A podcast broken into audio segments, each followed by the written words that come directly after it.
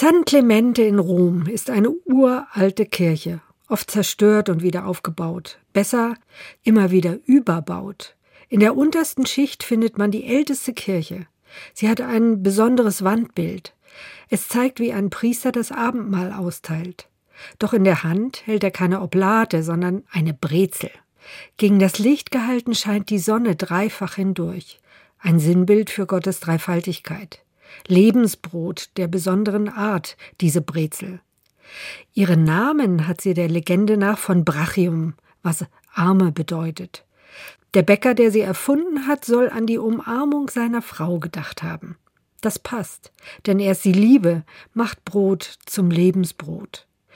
Eine gesegnete Nacht wünscht Anke Merscher Schüler, Pastorin in Hannover.